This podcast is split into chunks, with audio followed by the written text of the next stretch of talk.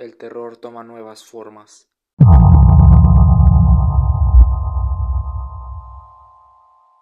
Breathe. The fear takes new form.